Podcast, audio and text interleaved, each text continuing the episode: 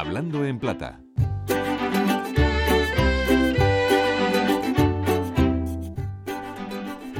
Podemos hablar en plata, debemos hablar en plata y también escribir en plata, es decir, guardar las reglas de la ortografía. Mantenemos siempre nuestra batalla contra esas faltas de ortografía.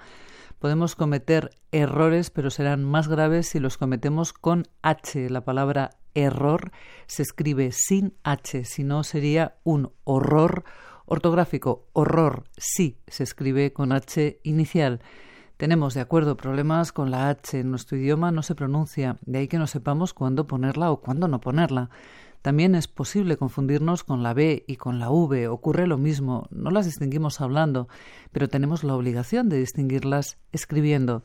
B, V, H, S, X. Bueno, son errores que llamamos clásicos porque desde hace ya tiempo tenemos otra amenaza entre personas que saben leer y escribir, pero que apenas leen y apenas escriben. Están sumergidas en un universo oral, en un universo audiovisual. Es decir, eh, juntan palabras, todos juntamos palabras hablando, pero estas personas no son capaces de distinguirlas o de recordar lo que aprendieron.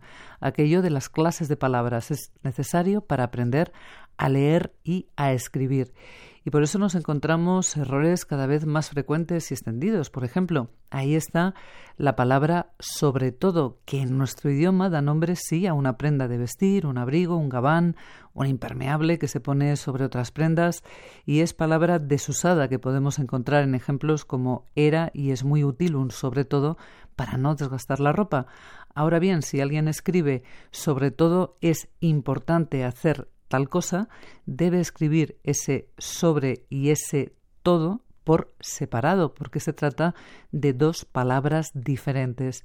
Y es un error que se suma a escribir sin embargo junto, cuando es sin por un lado y embargo por otro, o escribir de noche junto, es de por un lado y noche separados. Son dos palabras.